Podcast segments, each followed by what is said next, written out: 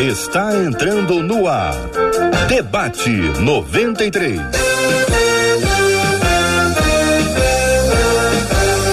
Realização 93 FM. Um oferecimento Pleno News. Notícias de verdade. Apresentação J.R. Vargas.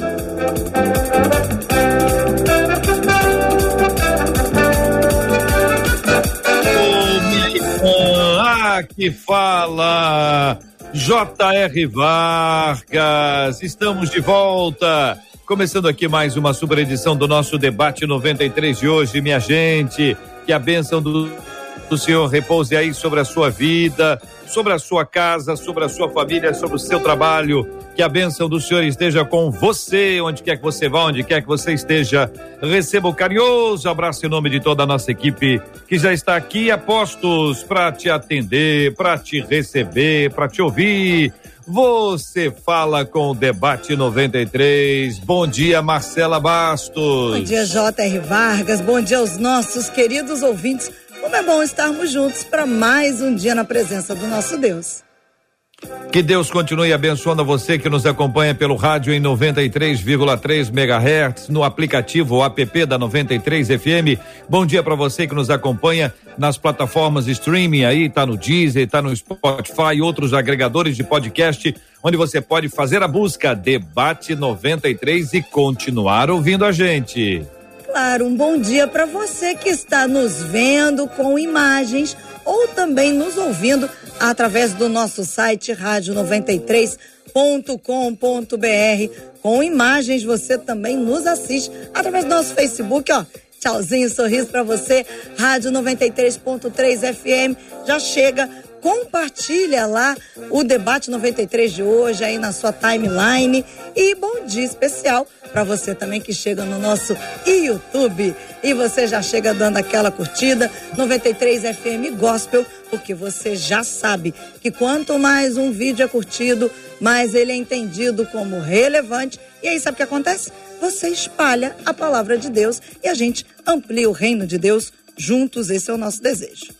Bom dia para Heloísa, Eliezer, Letícia e Luciana, que sob a liderança da Marcela Bastos estão conduzindo o nosso debate 93 desde São Cristóvão para todo o país e o planeta.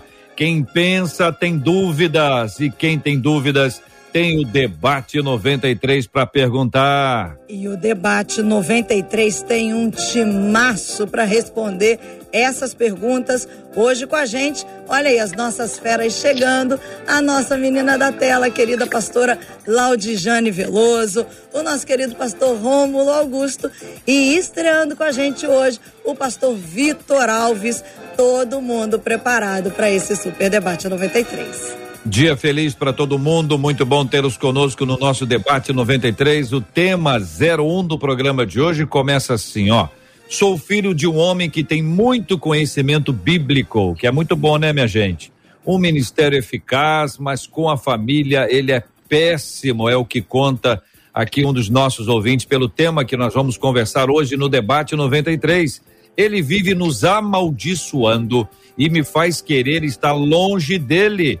Vejo muitos filhos que admiram seus pais como heróis, só que meu pai não é admirável em nada. Como posso ter uma relação de amor e honra com um homem que só desperta em mim desprezo? Como me relacionar com Deus como pai quando a minha figura paterna me faz ter raiva dessa palavra? Um filho tem o direito de mostrar aos pais os seus erros eu pergunto a você, querido ouvinte, e começo ouvindo o pastor Rômulo sobre esse tema. Pastor Rômulo Augusto, muito bom dia, seja bem-vindo ao debate 93 de hoje. Suas palavras iniciais sobre esse assunto, meu irmão. Notícias de verdade. Bom dia, meus irmãos. É um prazer novamente estarmos juntos aqui no nosso debate. Bom dia ao pessoal aí da mesa, os nossos ouvintes. Bom dia a todos.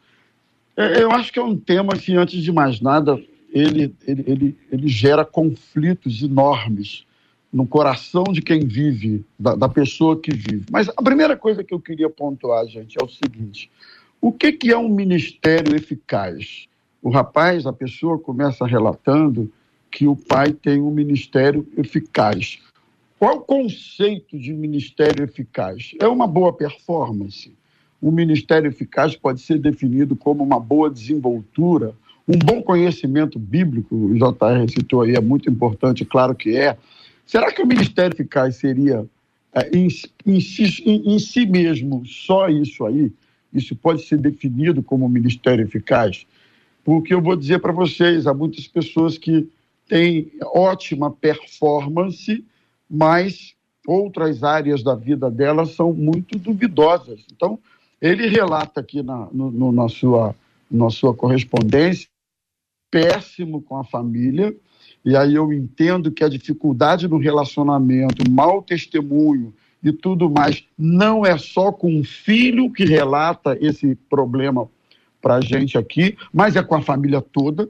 Então, se uma pessoa uh, tem essa dificuldade toda, com a família toda, péssimo exemplo, péssimo testemunho, péssimo relacionamento, como nos é relatado aqui no e-mail, é, não existe ministério eficaz. O ministério eficaz não começa no púlpito, não, meus irmãos. O ministério eficaz começa dentro da nossa casa, nos nossos relacionamentos. Se alguém não cuida dos seus e dos da sua própria casa, é pior do que o incrédulo e negou a fé. Diz lá Paulo a Timóteo maridos, é, é, tenham, vivam a vida comum, comum no lar para que as suas orações não sejam respondidas, e por aí vai.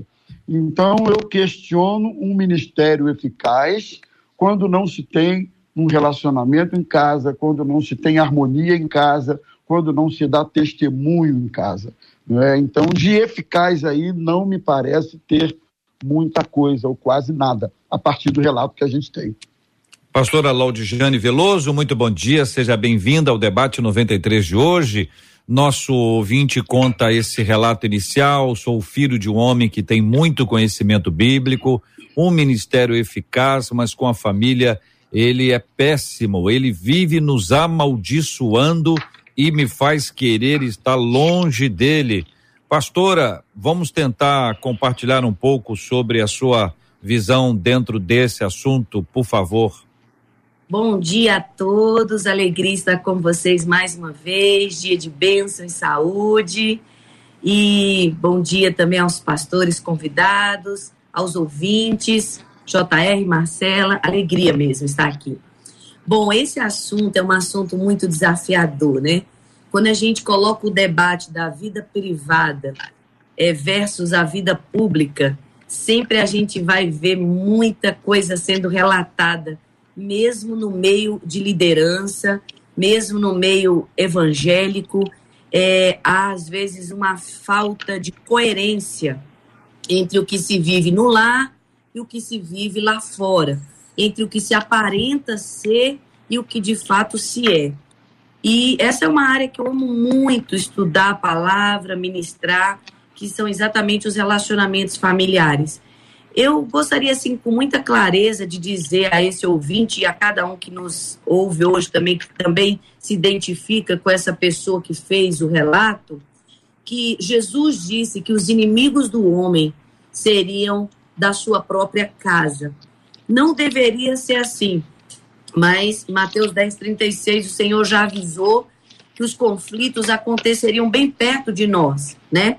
Podemos ver em João capítulo 7 que os próprios irmãos de Jesus, enquanto ele aqui na terra estava cumprindo seu ministério, não acreditavam nele, não credibilizavam Jesus. A Bíblia diz isso, que os seus irmãos não acreditavam, não confiavam, não criam em Jesus. Imagine o que é essa situação.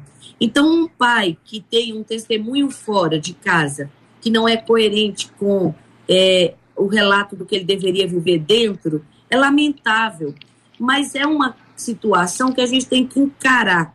Não é única, tenho certeza que não é única. É, poderia ser o relato de uma esposa, que o marido é, trata todo mundo bem e trata ela mal. Poderia ser o, o, o relato de um pai, que os filhos trata, tratam todo mundo bem, é, lá fora é uma maravilha de, talvez, é, empregado, é uma maravilha de estudante, é uma maravilha de irmão na igreja, mas em casa tem uma atitude de rebeldia com os pais. Ou seja, em todos os relacionamentos familiares, realisticamente, se não houver uma disposição de seguir o padrão que a Bíblia oferece, vai haver sempre esse descompasso. Às vezes é tão fácil a gente servir e amar os de fora, e tão desafiador servir, amar, honrar, respeitar, tratar bem os de dentro. Essa é uma guerra real que tem que ser travada com uma disciplina, com uma busca do poder do Espírito Santo, com uma dedicação ao estudo do que a palavra diz, para que essa coerência venha a todos os nossos lares.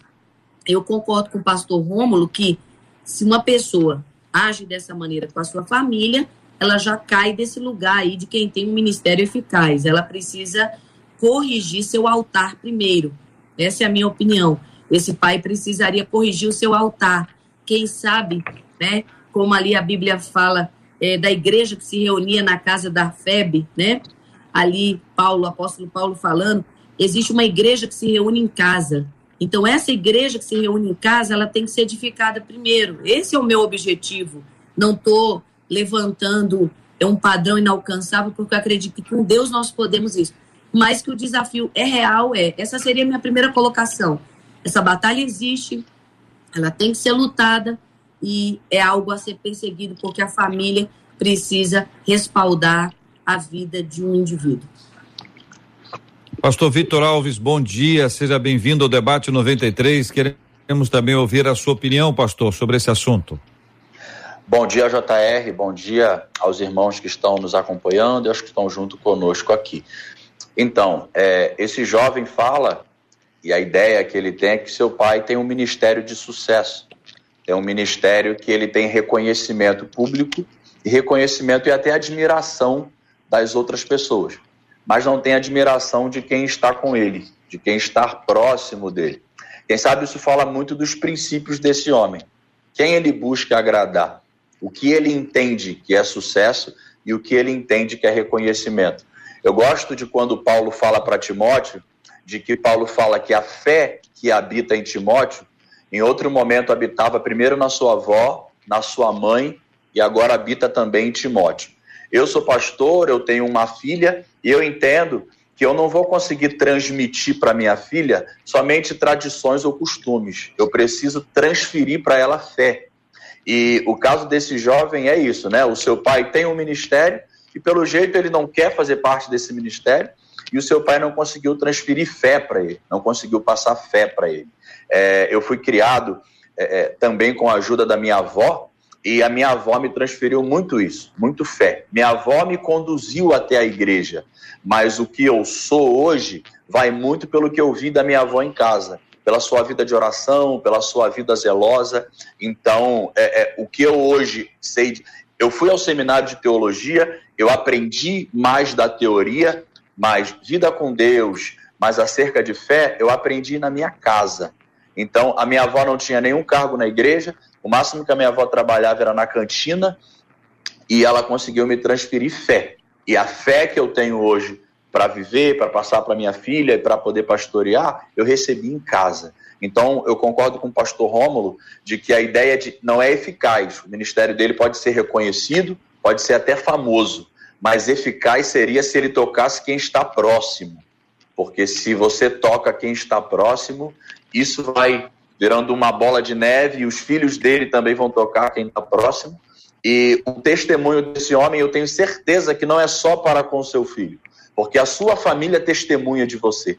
Então, quem, às vezes as pessoas não confrontam, porque muitas vezes é difícil confrontar um pastor. Esse jovem mesmo está dizendo: é possível alguém falar o erro do seu pai, mas às vezes o pastor ele vai ficar no erro, mas quem está próximo dele sabe do testemunho dele o que é um mau testemunho.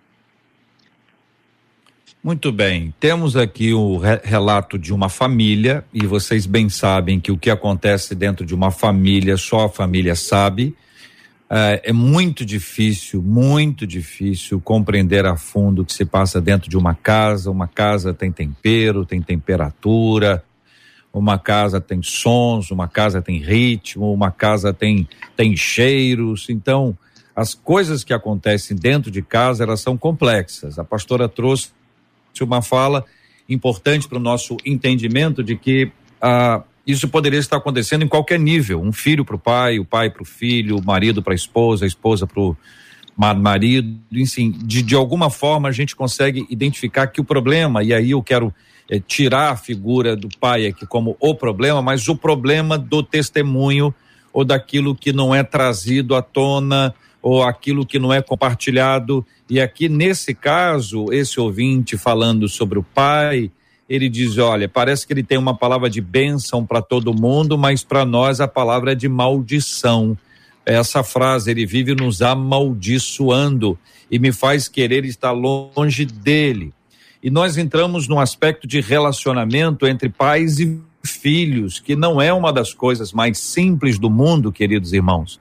E vocês bem sabem disso, há casos muito complexos, como há casos maravilhosos, de exemplos extraordinários. Então, assim, eu gostaria muito de, de contar com a ajuda de vocês ampliando para além das suas próprias casas, mas pensando nos aspectos bíblicos, nesses aspectos da própria experiência, da caminhada que vocês têm uh, ministerial, acompanhando esses problemas de relacionamento que são eh, vividos entre pais e filhos. E pai coloca pai e mãe, né? E filhos de qualquer idade que precisam eh, encontrar o lugar de equilíbrio de paz. Então eu passo a vocês esse tema, esperando ouvir de vocês as orientações práticas, bíblicas e fundamentais para que isso seja transformado em nome de Jesus. Eu gostaria de levantar uma pergunta hoje para a gente ah, eu, eu... trazer uma reflexão. É, será que existe família perfeita? Você consegue enxergar perfeição hoje no contexto familiar? Ou nós estamos buscando viver uma família é, apropriada, uma família bíblica, uma família prática? e uma família é, que, dentro da sua essência e dentro da sua conjuntura das portas fechadas, ela revele a presença de Cristo, né? O desafio que o apóstolo Paulo lançou a Timóteo, ele disse: torna-te pessoalmente padrão dos fiéis. E os fiéis, eles começam com os nossos parentes, né? Então, é, eu questionaria: existe família perfeita ou existe família apropriada? Família em crescimento, família madura, família que olha para o conflito e diz assim: ele é real, mas ele vai ser vencido. Ele pode ser vencido no poder do amor de Deus, ele pode ser vencido no perdão, ele pode ser vencido pelo poder do sangue de Jesus, né?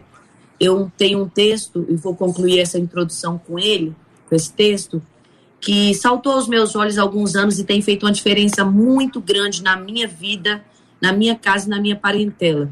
Quando nós vamos ali para 1 Pedro, capítulo 1, versos 18 e 19, a Bíblia diz que nós não fomos redimidos por coisas corruptíveis, como prata ou ouro, mas fomos redimidos pelo precioso sangue de Jesus, derramado ali como um cordeiro imaculado, que é poderoso para nos livrar do inútil procedimento que nos legaram os nossos pais. Ou seja, a Bíblia vem trazendo é, a solução dessa maldição que se instalou por causa do pecado, de muito conflito e oposição dentro da própria casa. A Bíblia vem trazendo a solução na remissão na redenção do sangue de Jesus. Veja que o sangue de Jesus, ele pode, ele quer e vai interromper esse ciclo maldito de que um pai abusa de um filho, que depois abusa do seu filho, que abusa do seu filho. Um ciclo de separação, um ciclo de divórcio, um ciclo é, de ruína financeira, seja lá qual for, um ciclo de recursos, nós podemos ver isso interrompido. Eu tenho tomado essa palavra como uma armadura na minha parentela na minha... e tenho pedido a Deus, Senhor, eu quero encarar que toda perfeição tem seu limite, mas os teus mandamentos são ilimitados. Então eu, como hoje sou vó, sou mãe, sou avó, é, tenho pai, tenho minha mãe ainda viva, sou uma mulher casada, tenho meu esposo. Então, dentro do meu contexto familiar, eu quero experimentar são restauração, é, eu quero libertação, cura, e eu creio no poder de Jesus, no sangue de Jesus para isso. Então, eu começaria por aí, dizendo e buscando de Deus esse poder de reconciliação em Jesus Cristo. Eu gostaria de, mesmo na sequência do, do que a pastora está colocando, de forma muito feliz, muito, muito didática, muito adequada, dizer o seguinte: não existe família perfeita. Né? Toda família, é só você observar os patriarcas, as famílias da Bíblia. Quando a Bíblia ressalta recomendações sobre família, não é por acaso, é porque família é um ninho, um ambiente onde vivemos as maiores alegrias, as maiores como também é um ambiente que, em que vivemos os nossos maiores conflitos. O problema aqui do relato do nosso, do nosso irmão querido é que ele não está falando de uma falha pontual do pai ou de um conflito pontual. Eu acho que existem conflitos que eles estão dentro de um perímetro do aceitável, que como a pastora colocou, e você olha para o conflito, sabe que ele existe, mas trata isso à luz da Bíblia, trata com amor. Afinal de contas, é um conflito tratado entre pessoas convertidas. Isso é uma coisa.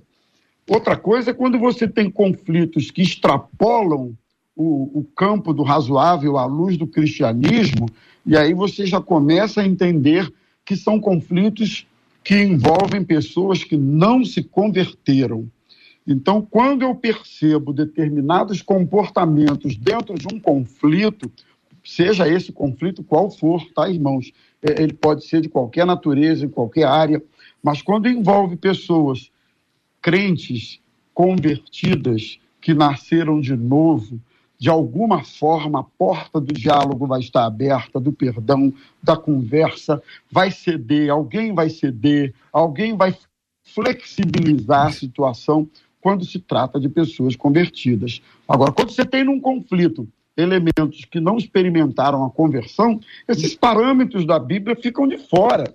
E aí pode parecer forte falar o que eu vou falar, mas ao que tudo indica, esse pai, eu talvez eu, eu, me dei o direito até de questionar a conversão de alguém que age dessa forma, a despeito dos cargos que tem, da influência que tem, ou do aparente é, sucesso ministerial que tem. Você pode ter tudo isso e não ser convertido.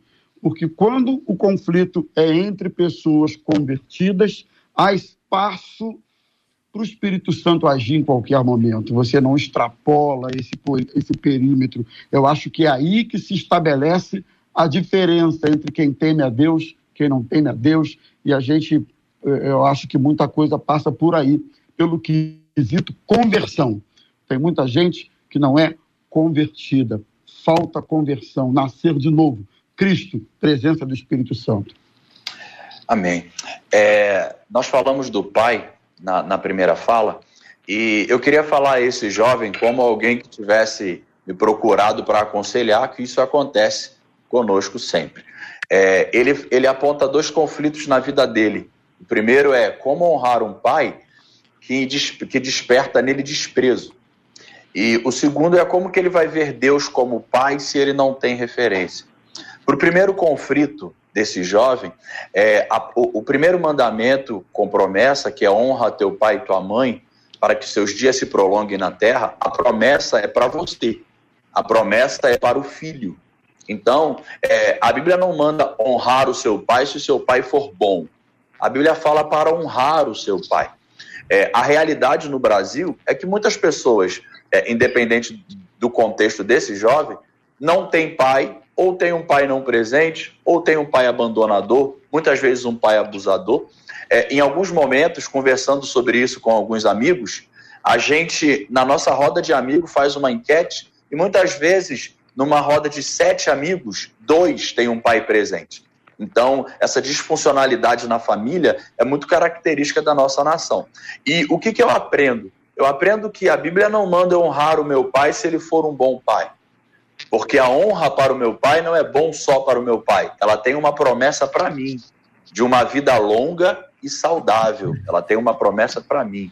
Eu, Vitor, sou filho de um homem que com dois anos deixou. Eu tinha dois anos, ele deixou, meu, deixou a minha mãe com duas crianças. E eu aprendi que eu preciso honrar o meu pai, independente se ele for bom ou não. E cumprindo esse princípio, isso é bom para mim. Isso me trouxe saúde. Isso me leva a perdoar. E é assim que eu aconselho os jovens que vêm até a mim é assim que eu aconselho esse jovem.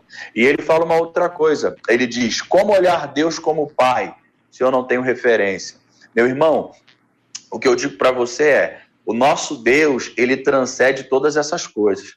E se você se relaciona. Jesus, ele, ele veio para revelar o Pai. Você não precisa de ter um pai na terra para conhecer o nosso Deus como Pai. Jesus, o Filho, ele veio para revelar o Pai. E Jesus nos ensinou a orar. Quando vocês orarem, orem assim: Pai nosso. Você não é um órfão, você não é bastardo, você tem um pai. E a partir do relacionamento com Deus, até o seu relacionamento com o seu pai biológico, ele se torna mais saudável. Então, o fato do seu pai não ser uma referência para você, isso não te impede de você ver Deus como pai. Porque o nosso relacionamento com o pai, que é Deus, é através de Jesus Cristo. Sei que é difícil, mas a partir da minha experiência, eu posso te dizer: você pode conhecer Deus como Pai e todas essas coisas podem ser saradas. Eu queria ouvir os nossos ouvintes, e a Marcela vai contar para gente sobre o que eles têm falado, quais são as perguntas, se existem algumas inquietações que nós precisamos é, trilhar agora, mudar um pouquinho o nosso rumo para poder ajustar a necessidade dos nossos ouvintes. A gente volta já já para falar sobre admiração onde nasce, onde morre a admiração. E existem, neste caso, filhos dizendo que não admiram seus pais. E eu pergunto: seus pais admiram você? Marcela. Uma das nossas ouvintes disse aqui: o meu pai também é assim. Parece que fui eu que escrevi. Ela, ela diz que há alguns anos ele abandonou a casa, depois ele voltou, sem pedir perdão a ninguém, e ele, ela disse o seguinte: o meu pai é cheio de conhecimentos. Faz uma pregação que leva qualquer pessoa a chorar. Confesso a vocês que eu tive muitos problemas em me relacionar com Deus por causa dele. Mas, através da palavra, diz ela, especialmente através da história de José, vi que tudo cooperou para o meu crescimento. Hoje eu consigo, consegui, diz ela, perdoar o meu pai e viver em paz. Já agora, aqui tem uma, um outro ouvinte dizendo assim.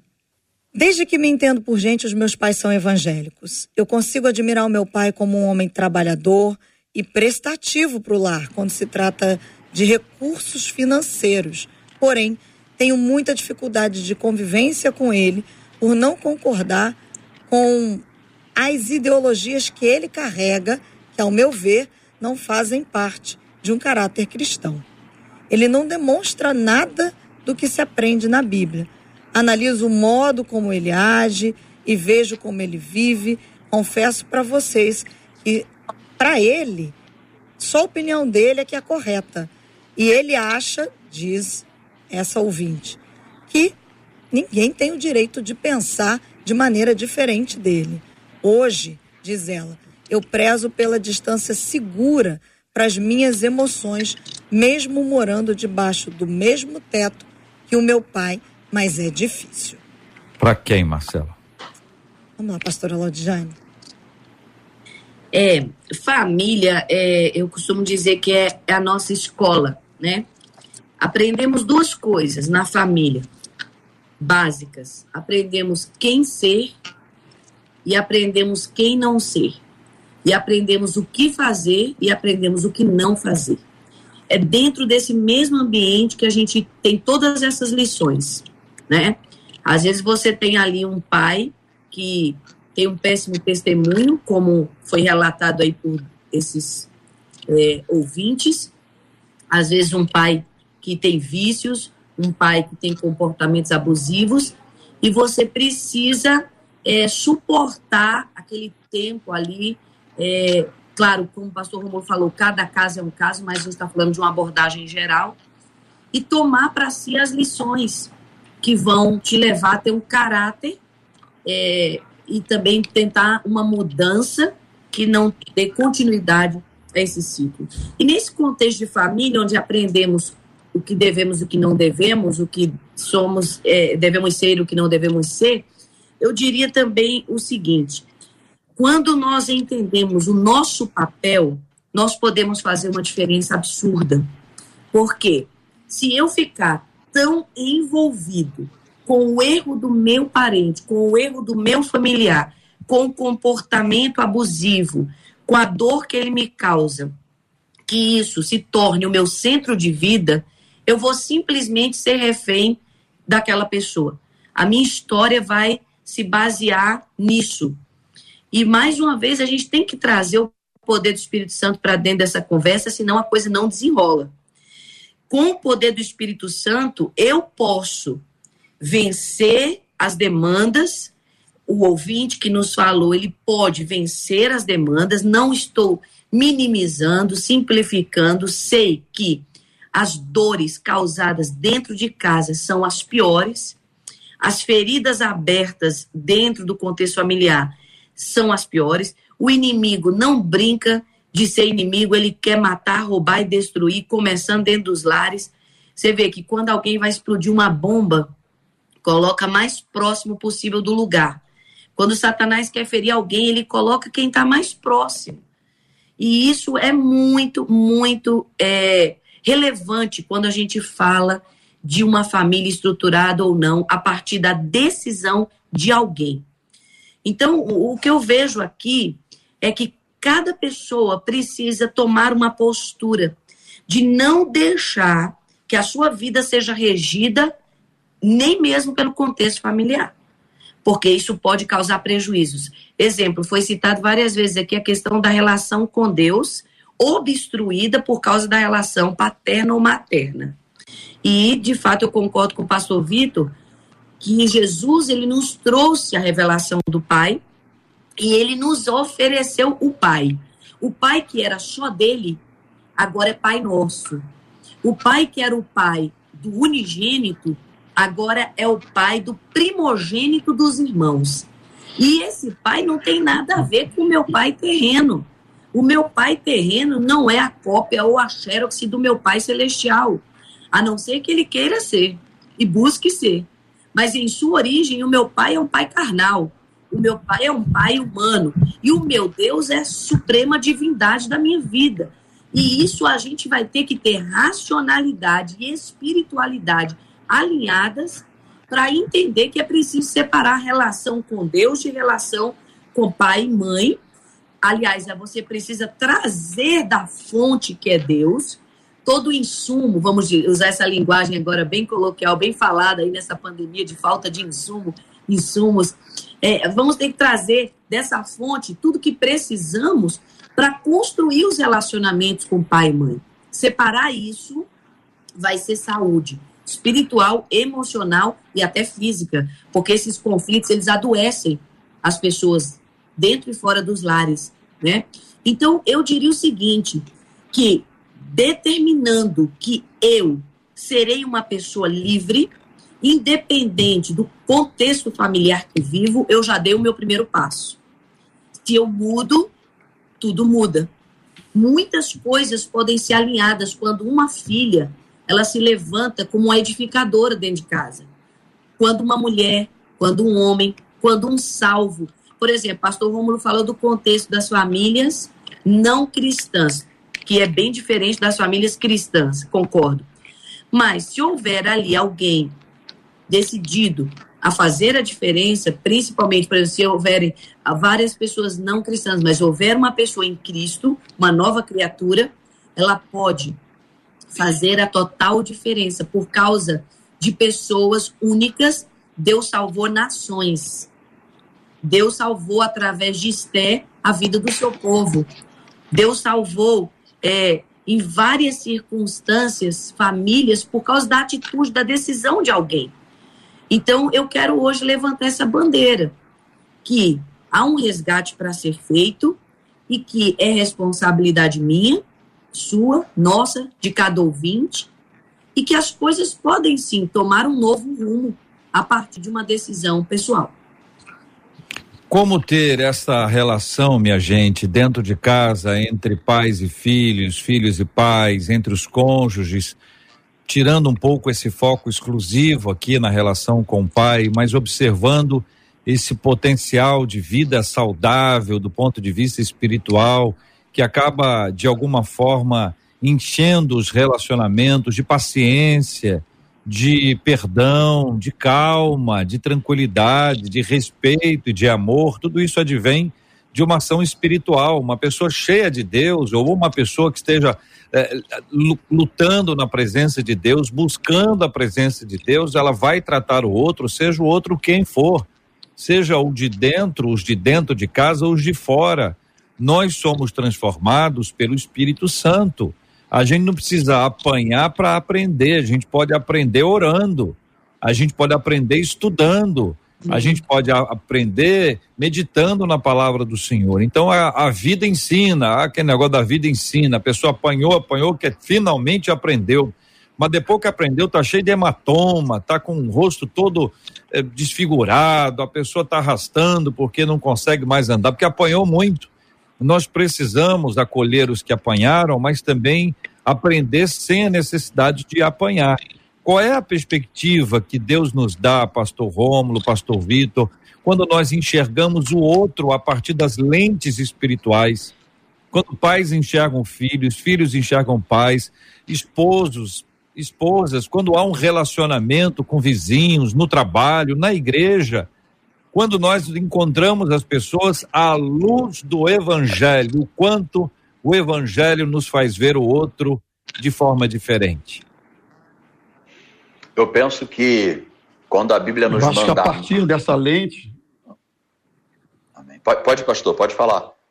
Pastor Marcelo, explica aí pra gente o que está acontecendo, a, que a gente precisa só para poder explicar para o nosso... Do... Peraí, querido pastor Romulo. Por favor, Marcela. É, a gente está com um pequeno delay na internet do pastor Rômulo, já tentamos acertar aqui. Então, o pastor Rômulo, ele recebe a mensagem um pouquinho depois. Então, por isso que isso está acontecendo, mas fica tranquilo que a gente Tá todo mundo ok, então vai. Não, é só para a gente explicar, agora. Marcela, que eventualmente o ouvinte pode achar que o pastor Romo está atropelando, tá né? É, não está. Pessoas. Mas é. é que eu para para ajudar eu vou indicar a pessoa. Eu prefiro que fique solto, que todo mundo participe, mas para evitar isso, Beleza. vamos ouvir. Pastor, Pastor Vitor, vou começar ouvindo o Pastor Vitor e na sequência o Pastor Rômulo, por favor. Eu penso, JR, que partindo de um parâmetro espiritual e da, da base da nossa fé, quando Deus nos manda amar e quando Deus nos manda honrar, isso nem sempre depende de um sentimento, isso depende de obediência. Então, quando a Bíblia manda eu honrar o meu pai, nem sempre ele é alguém admirável, mas eu preciso, a partir da minha fé, entender que, que o melhor para mim é obedecer a Deus e cumprir o mandamento e a sua vontade. Da mesma forma, amar. A Bíblia nos manda amar a todos. Mas muitas pessoas me perguntam, pastor, como amar alguém que não faz por onde? Como amar alguém que eu as atitudes? Porém, amar não é só um sentimento, amar é uma decisão. Então, muitas vezes nas nossas relações, tanto na igreja quanto no trabalho, são relações desafiadoras, quanto na família, quanto com parentes, com vizinhos, a partir da nossa fé e do nosso relacionamento com Deus e do Espírito Santo que nós temos, nós cremos que o melhor para nós é honrarmos ao Senhor cumprindo a sua palavra. Então, muitas vezes, o outro não é alguém admirável, não é alguém que se comporta de uma forma que gera admiração, mas a Bíblia me manda amá-lo e eu entendendo que amor não é só um sentimento, eu vou cumprir aquilo que a Bíblia me manda, entendendo que isso é o melhor para mim, e dessa uhum. forma eu terei uma vida mais saudável e vou levar saúde também para quem está próximo. Obrigado, pastor Vitor. Pastor, uh, pastor Rômulo, como o evangelho nos ensina a ver o outro e como isso implica nos nossos relacionamentos? Eu costumo dizer, meus irmãos, que uma coisa é nos convertermos a Cristo, quando o aceitamos como Salvador. Outra coisa é nos convertermos aos valores do reino de Deus. Quando nos convertemos a Cristo como Salvador, somos salvos, mas a gente tem uma caminhada pela frente. E os valores do reino de Deus nos propõem coisas que são sempre desafiadoras por causa da nossa natureza, por causa do diabo, por causa do mundo e até outros fatores. Então, esse é um ponto para mim importante. Abraçarmos a proposta do reino de Deus. E a proposta do reino de Deus, o pastor Vitor destacou algumas delas de forma muito feliz, né? Amar quem não faz por onde, honrar quem não faz por onde, respeitar, caminhar segundo a milha, são propostas do valor, dos valores do reino. Nós não vamos encontrar Jesus recomendando na sua palavra nada que seja natural ou fácil à luz do nosso da nossa natureza humana. O que Jesus recomenda vai sempre na contramão do que a gente chama ou do que a Bíblia chama de homem natural. Então, é preciso a ação do Espírito Santo, é preciso a prontidão de vontade, é preciso a obediência, como o pastor Vitor colocou muito bem. Tudo isso vai fazer com que você consiga olhar o outro com lentes espirituais. Além do que, eu acho que é interessante destacar que numa relação dentro da família as pessoas são diferentes, os temperamentos são diferentes, as estruturas, as reações, existem variantes dentro desse contexto familiar que eu acho que às vezes a gente precisa também considerar isso um pouco.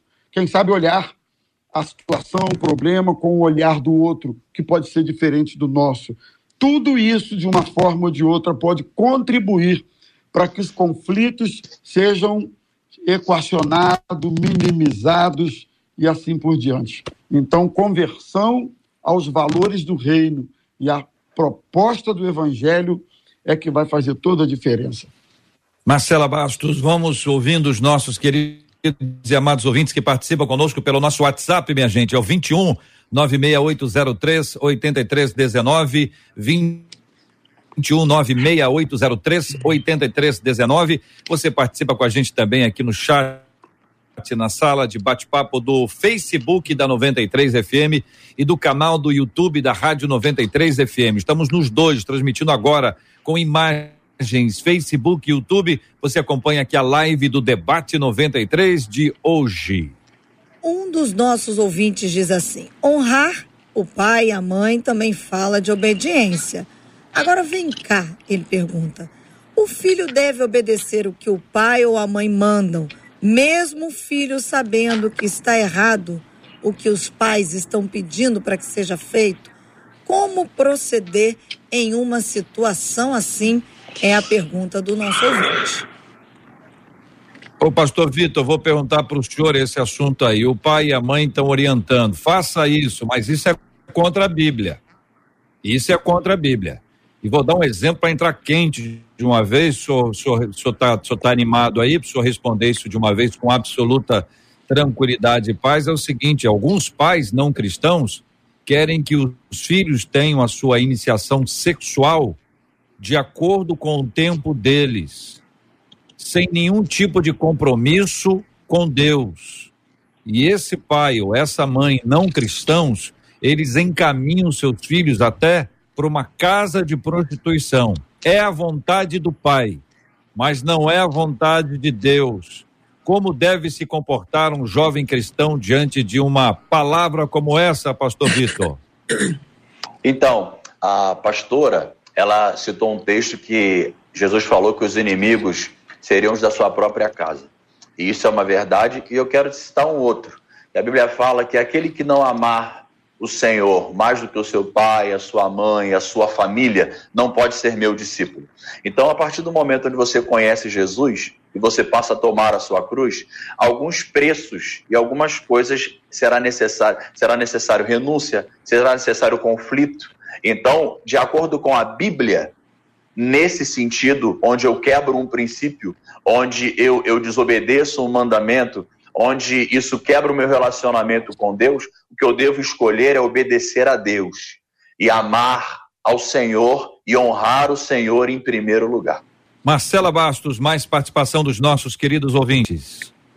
Olha, aí já quando você trouxe para outra parte dos relacionamentos, já tá de uma maneira geral, como olhar o próximo, caminhar, liberar perdão e honrar, uma outra ouvinte, não, um ouvinte disse assim: "E quando nós já liberamos o perdão, tomamos a decisão de amar a pessoa, caminhar mais uma milha e a pessoa continua não respeitando e fazendo tudo para magoar, qual é a postura que devemos adotar? Pastora isso vale, isso vale para dentro de casa, para fora de casa, porque é um princípio, né, Marcela? Isso o princípio do, do, de identificar o problema, de perdoar, de caminhar uma segunda milha. Isso vale para quem está dentro de casa ou vale para quem tem, para quem está fora de casa? Pastora.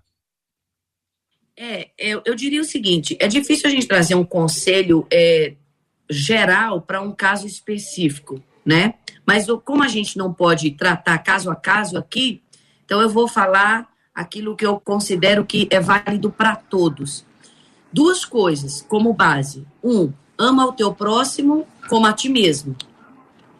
Então tem momentos que determinados ciclos de pressão, de abuso, é, de maldade precisam ser é, paralisados. Você precisa chamar aquela pessoa e conscientizá-la também do seu erro. Porque, assim, a pessoa, marido quis levantar a mão para a mulher hoje. Aí ela disse: Eu te perdoo porque você estava nervoso. Aí amanhã faz de novo. Não. Existem leis no nosso país, existem regras, existem limites a, a determinados comportamentos dentro e fora da família, como o JR acabou de citar. Então, tem coisas e coisas, né? Tem momentos que você tem que dizer: opa, não mais. Não mais, aqui eu não vou permitir. Eu te amo, mas eu também me amo. E, e o padrão para eu te amar é o amor que tenho por mim mesmo. O respeito que eu te exijo é o que eu me ofereço. Então, eu não vou aceitar isso em qualquer linha de relacionamento.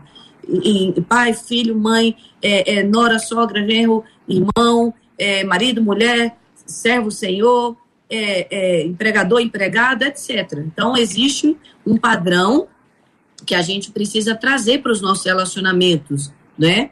O Senhor Jesus deixou muito claro que as coisas não são de qualquer jeito. Quando aquele jovem rico queria segui-lo do jeito dele, Jesus disse para ele que não seria possível. Então, tem hora que a gente também tem que dizer: olha, essa maneira de viver e agir não condiz com respeito é, humano ou, ou, ou, que eu preciso ter e, e, também te oferecer, então agora vamos interromper. E tem outras situações que aí são coisas mais brandas, como o pastor Romulo citou há um tempo atrás aqui no nosso debate, que tem situações que podem ser contornadas, que podem ser relevadas, que podem ser apaziguadas, e que podem ser, é, vamos dizer, conciliadas com perdão mais uma vez, com uma graça estendida mais uma vez, com é, uma mudança de perspectiva, uma mudança de atitude. Então, por isso eu digo, é necessário analisar e é necessário se posicionar biblicamente e também a nível de um caráter que precisa ser desenvolvido. Muito bem. Marcela. Eu acho. Marcela Bastos. Aqui uma das nossas ouvintes disse assim: A paz, queridos amigos do debate. Da minha família, quem age assim é minha mãe. Ela está sempre ofendendo, criticando. Ela tenta colocar eu e os meus irmãos uns contra os outros. Ela fala mal de todos nós. Só que para honra e para glória do nome de Jesus, eu e meus irmãos fomos resgatados e curados em Cristo. Agora, tudo que a mamãe fala nós compartilhamos um com o outro e juntos decidimos nos unir em oração para que ela, de fato, venha se converter e conhecer o Deus que nós conhecemos. Olha a virada gerada pelo Evangelho. Olha como o Evangelho muda a nossa vida. Olha como o Evangelho muda a nossa perspectiva. O que você espera de alguém que, que, que é de fato pecador? O que você espera de uma pessoa que é pecadora além dela pecar? a gente cria expectativas estranhas, parece não considerarmos que existe ali um problema espiritual. Então, existem coisas que são complexas. Talvez por isso o nosso ouvinte que encaminhou o tema tenha tantas dificuldades com o pai, porque espera que o pai, como líder espiritual, ele tenha um desenvolvimento espiritual saudável para todos os lados. Entra o aspecto da admiração, e eu volto àquela fala, de perguntar o quanto os filhos são admirados pelos pais.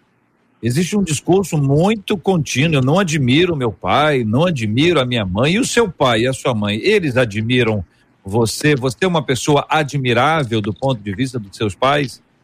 Ou existe aquelas pessoas que só exigem dos outros, só querem que os outros deem, só querem que os outros estejam prontos? A pessoa tem que estar de bom humor o tempo inteiro, a pessoa tem que estar preparada para poder servir, para atender o tempo inteiro. Às vezes a pessoa não pode ter o tempo dela, os cinco minutos dela, que ela, ela não está bem ou está passando uma fase difícil. Quantas vezes os filhos não têm a menor ideia dos problemas que os pais administram, especialmente quando são crianças, não tem ideia do nervosismo, da ansiedade, dos problemas enfrentados pelos pais com a questão de desemprego, falta de dinheiro, crises conjugais. São coisas que acontecem na nossa vida e que, infelizmente, isso acaba explodindo com uma fala, com um comportamento inadequado e não há justificativas para isso, em hipótese alguma, mas no ambiente de, do, do, do, do lar, a gente precisa dar uma virada nesse tipo de compreensão. É o que a Marcela acabou de compartilhar, Pastor Rômulo. A mudança que se dá por meio do Evangelho. O quanto o, o, o Evangelho de Cristo nos ajuda acolher, a abraçar, não é isso, pastor Vitor? O quanto Sim. a palavra de Deus, ela vira a nossa vida para nos fa fazer compreender o outro, pastora Laudijane, como o outro é. E às vezes Sim. o outro é uma benção, mas está num momento difícil. Cá entre nós, quantos pastores atravessam crises ministeriais e chegam em casa desesperados? Quantas vezes o que vai acolher o coração desse líder espiritual é o abraço de um filho, é o abraço de uma filha sem perguntas. É o colo oferecido por alguém que é muito mais novo e que pode mudar essa história. Então, estou querendo colocar aqui um lado que, claro, não há nada que se possa justificar, nem de um lado, nem do outro, mas também que o Evangelho nos ensina que há um caminho de mudança. Foi o que vocês compartilharam hoje para nós. Quando o evangelho chega na nossa vida, um filho vê o seu pai com os olhos de misericórdia, o filho olha o seu pai com os olhos de reconciliação e até para ensinar o pai. Quantos filhos ensinam os pais? O tanto que os pais têm ensinado aos seus filhos. Que o Senhor tenha misericórdia de nós e nos ajude. Marcela Bastos. Olha, nós queremos agradecer a participação dos nossos debatedores hoje. Pastor Rômulo, a Silanir Lopes aqui no Facebook dizendo: esse tema de hoje está sendo muito edificante. Eu louvo a Deus pela vida de cada um dos debatedores. Obrigada, pastor. Nós louvamos a Deus pela vida do Senhor. Muito obrigada. Não sei se o pastor Rômulo está ouvindo. Conseguiu ouvir, pastor? Suas últimas palavras. Consegui. Deus abençoe vocês, meus irmãos. Agora sim, chegou para mim. É, desculpe, eu acho que eu tive alguma dificuldade aqui com, com a, a, parte técnica da internet, mas foi a primeira vez que isso aconteceu. De alguma, de, de alguma forma, Deus abençoe vocês. Foi muito bom, prazer conhecer o pastor Vitor, a pastora. E estar no debate né, é sempre uma aula para gente, um aprendizado. Nós não estamos aqui como quem sabe tudo, mas quem, como quem também precisa aprender. Então, Deus abençoe vocês. Um grande abraço e até a próxima. Pastor Rômulo, não se preocupe, porque nesse tempo que a gente vive, as questões de conexão são realmente muito complexas, acontece com todos nós, com a própria emissora, comigo aqui, com todos nós, mas nada que um bolo de banana não resolva. Se é que me entende. Pastora Laudijane, a Márcia Borges dizendo no Facebook assim, ó. Sabe tudo, JR. Foi muito libertador esse debate. E nós recebemos aqui pelo WhatsApp, pastora, uma das nossas ouvintes dizendo assim: Pastora Laudijane, a senhora é uma bênção. Eu já morei em Brasília e tive a oportunidade de ir ao Congresso Miss Batom. Pensa em um congresso abençoado. Ela até me mandou a foto aqui da necessaire, pastora. Deus abençoe. Muito obrigada, viu? Obrigada, Marcela. obrigada, pastor JR. Obrigada, ouvintes, pelo carinho. Prazer demais poder estar aqui junto com esse corpo maravilhoso de Cristo crescendo. Como o pastor Romulo falou, a gente aprende muito aqui. A gente ensina um pouquinho e aprende muito. E quero deixar como minhas palavras finais o desafio de você se tornar profeta na sua casa, porque a vida e a morte estão no poder da língua e quem bem a utiliza vai comer do seu fruto. Uma palavra de vida dada em amor, no nome de Jesus, pode mudar tudo. Então vamos profetizar sobre os nossos lares e acreditar em famílias edificadas. Amém. O pastor Vitor, a Fátima Heloísa Oi. Monteiro disse assim: o debate de hoje está curando feridas. Muito obrigada. Agora, eu descobri que o pastor Vitor é mais conhecido como pastor Vitão. E me contaram, pastor Vitão, que o senhor faz rima. É, diz que rima poesia. de 30 segundos, JR. Então ele é podia é se despedir em rima, né? Mas ele, ele, ele, ele o, o, Vitão, o, o pastor Vitor, o senhor, o senhor cria da sua mente ou a gente dá palavras e o senhor inventa? Não, eu crio, eu crio da, da, eu crio com tema específico, crio poesias com temas específicos, uso para evangelizar na rua, para poder compartilhar na internet com temas específicos. Muito bem. Tá bom? Posso fazer uma então? Pode, deve. Bem rápida. É, primeiro quero agradecer a oportunidade de estar aqui e dizer que eu sempre fui muito edificado pelo debate e hoje para mim é uma alegria para poder estar aqui é, participando. Minha avó com certeza também está muito feliz. E eu quero deixar uma poesia cujo tema é o filho da balada. É assim: o filho da balada, fruto de uma noite de prazer, de um homem alcoolizado tentando satisfazer sua carne e seus desejos até o amanhecer. E quando acordar de ressaca, vai tentar esquecer daquela mulher ao seu lado que nem chegou a conhecer, um relacionamento que não vale a pena desenvolver e apagar o contato para não se envolver. Mas uma semente caiu na terra e logo irá nascer e crescer sem entender o porquê da ausência que faz doer. Enfrentando suas crises com a alma cheia de cicatrizes, por não conhecer as suas raízes. E vive um conflito. Por dentro, um sentimento que tortura, por fora, tenta manter a postura. Que loucura ser fruto de uma aventura.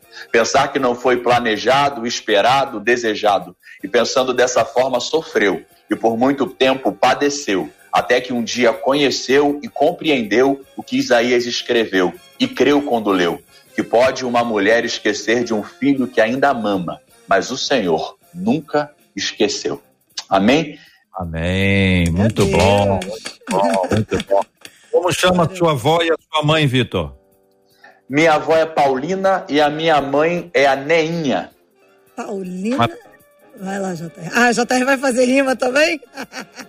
ah, eu tô ligado. Ele abaixou, tá escrevendo ali. Eu falei, e ele vai fazer rima também, então vamos lá. Tô escrevendo o nome da irmã Paulina. Ah, ah. Essa menina cheia de graça e de bênção que acolheu com tanto amor aquele menino que antes era pequenininho, o Vitinho, que hoje é grandão, o Vitão, que se tornou um pastorzão pela graça maravilhosa do nosso Deus, filho da Neinha, essa menina tão forte, tão valente e guerreira, essa menina que não desistiu hora alguma de abraçar o seu filho, aliás, os seus filhos, apesar de todas as dores de dessa nobre carreira da maternidade.